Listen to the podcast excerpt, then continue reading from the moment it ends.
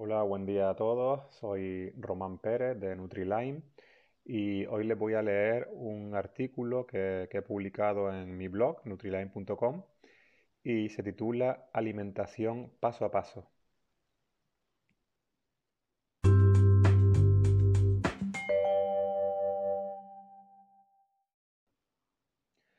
Hay que tener en cuenta una cosa principal. No somos ni vacas, ni leones, ni monos. Somos seres humanos con un sistema digestivo y fisiología diferente y única a otras especies.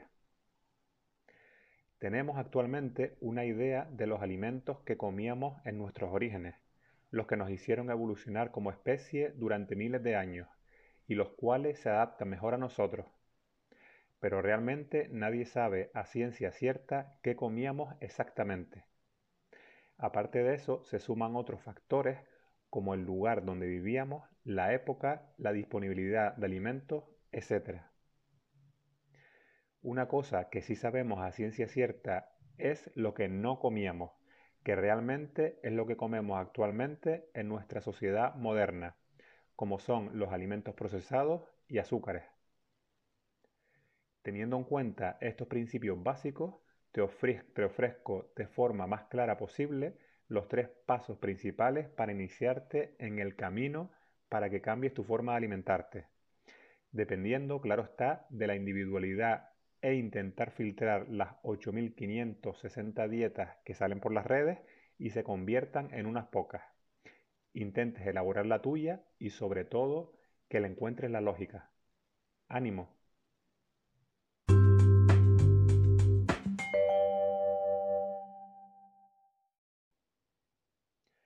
Paso 1. Dieta paleo original. Empieza eliminando los principales alimentos que te puedan causar inflamación, como son los cereales, legumbres, azúcares y lácteos. Alimentando básicamente de los alimentos de un ingrediente que nos ofrece la naturaleza y los que podemos comprar en el mercado de toda la vida, como son las frutas, verduras, hortalizas, frutos secos, semillas, carnes, pescados, huevos y grasas saludables. Se suele notar mejoría y, se suele ir, y suele ir bien para personas activas que quieren tener un estado de salud óptimo y no padecen patologías graves.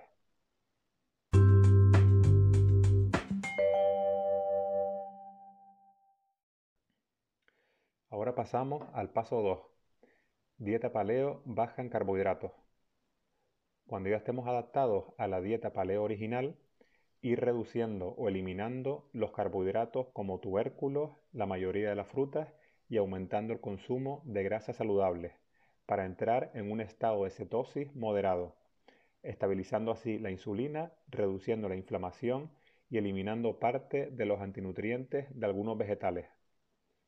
Aquí ya se nota la mejoría y está más enfocada a mejorar el estado general para personas con una patología moderada. Tener en cuenta que para entrar en una cetosis moderada, tu consumo de energía tiene que venir de un 60 al 80% de las grasas saludables, entre un 10 a un 15% de la energía en forma de proteínas de origen animal, al ser mejor asimilables, y eh, entre el 5 al 15% en forma de carbohidratos. Eh, de los vegetales y las hortalizas. En gramos se traduce a un máximo de 100 gramos de carbohidratos diarios. Aunque estos realmente son, son porcentajes generalizados porque diferentes personas responderán diferentes a, a estos macronutrientes. Por ejemplo, personas más activas, personas que realizan deporte o dependiendo del metabolismo, pues entrarán más fácil o menos fácil al estado de cetosis.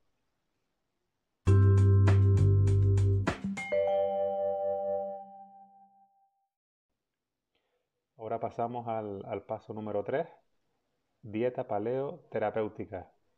Se utilizan en condiciones más extremas, como la enfermedad de la crónica, cuando tenemos un sistema digestivo muy debilitado y necesitamos reducir al máximo la inflamación aumentando la absorción de los nutrientes.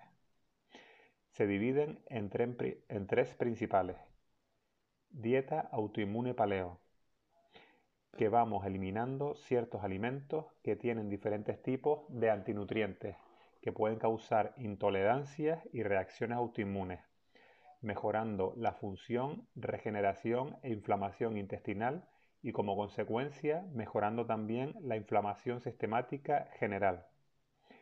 Trata de realizar una dieta de eliminación durante 30 días para luego ir reintroduciendo ciertos alimentos poco a poco según nuestra tolerancia individual.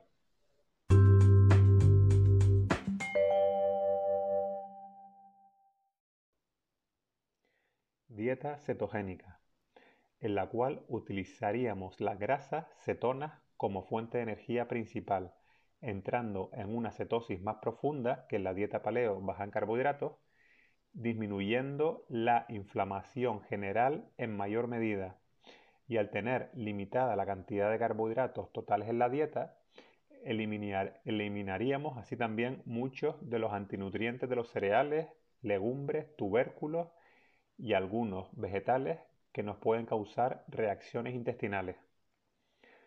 En esta dieta limitamos el consumo de proteínas a un máximo de un gramo de proteína por kilo de peso y aumentaríamos la ingesta de grasa a un 80% o más de la energía total diaria a consumir, equivalente en gramos entre 150 a 200 gramos de grasa diaria.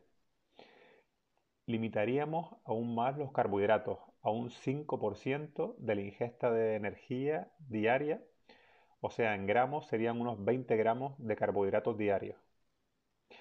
La actividad física y el ayuno nos ayudaría a entrar más rápidamente en este estado de cetosis. Aparte comentar eh, sobre la suplementación adicional en este tipo de dietas cetogénicas, pues generalmente se basaría eh, primeramente en la suplementación que, recomiendo, básica nivel 1, que se recomienda pues a nivel de todas las dietas, ¿no? Eh, que sería el omega 3, la vitamina D y el magnesio. Después, y, el apoyo eh, digestivo, ¿no? A través del consumo de probióticos, prebióticos, simbióticos, a lo mejor algún tipo de fibra te hace falta. Al reducir la cantidad de vegetales y demás, pues reducimos el consumo de fibra. Y aparte en ese tipo de dieta cetogénica, aparte de la suplementación que hablé anteriormente, básica para todo tipo de dietas, el eh, enfocar, pues aumentar el consumo de sal y controlar sobre todo los niveles de potasio, porque en un inicio, al adaptarte a la dieta cetogénica, puede producir eh, pérdidas de electrolitos, por lo tanto, aumentando el consumo de sal, pues no tendría que, que haber ningún tipo de problemas y aparte estás consumiendo también magnesio, ¿no? pero controlar también los niveles de potasio por si hiciera falta la suplementación, solamente si se hiciera falta.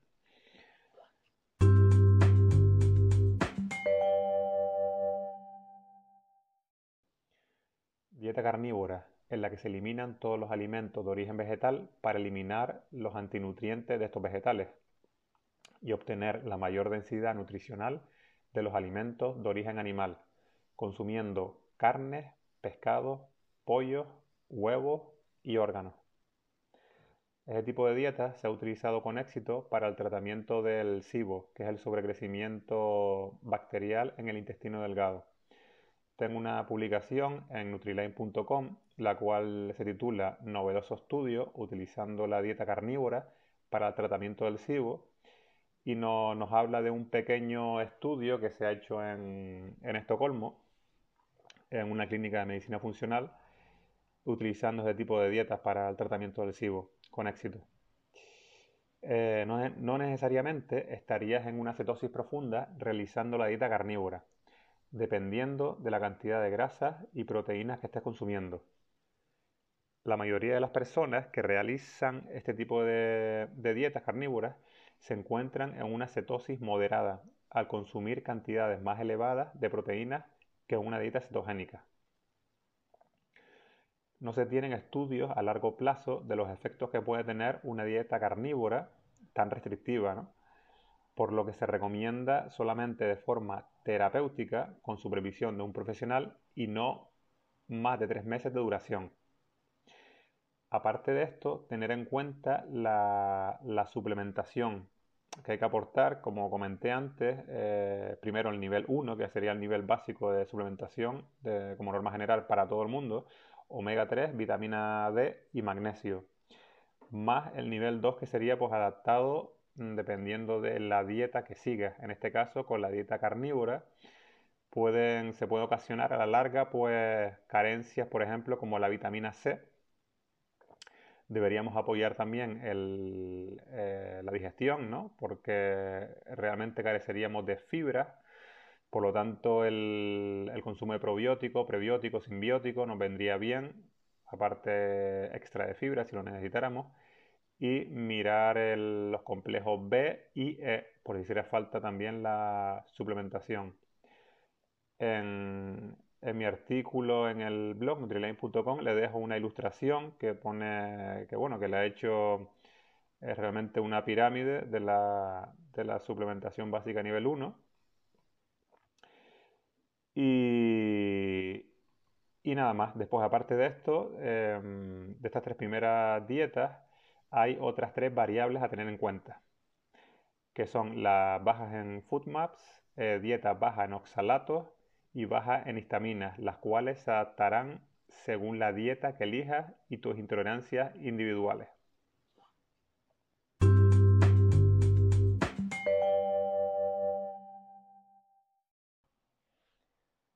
Seguramente vas a tener que llegar mínimo al nivel 2 para encontrar mejoría y posiblemente al nivel 3 para ir afinando y ahí confeccionar tu dieta personal, dependiendo de lo que toleres mejor o peor.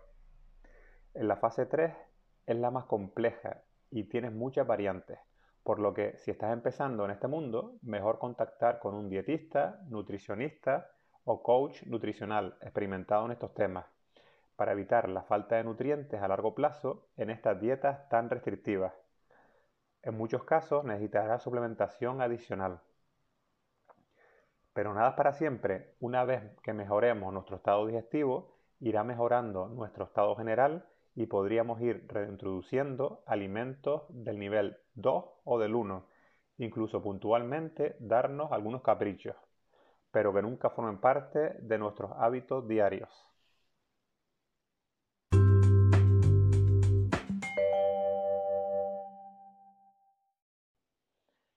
Llegado el final de la publicación. Eh, muchas gracias por, escucharme. Y, y, nada, estoy en nutriline.com Ahí pueden leer todos los artículos. Si quieren contactarme a través del formulario de contacto para alguna pregunta, alguna duda, alguna sugerencia. Y también estoy en Facebook e Instagram Nutriline. Eh, saludos y hasta la próxima.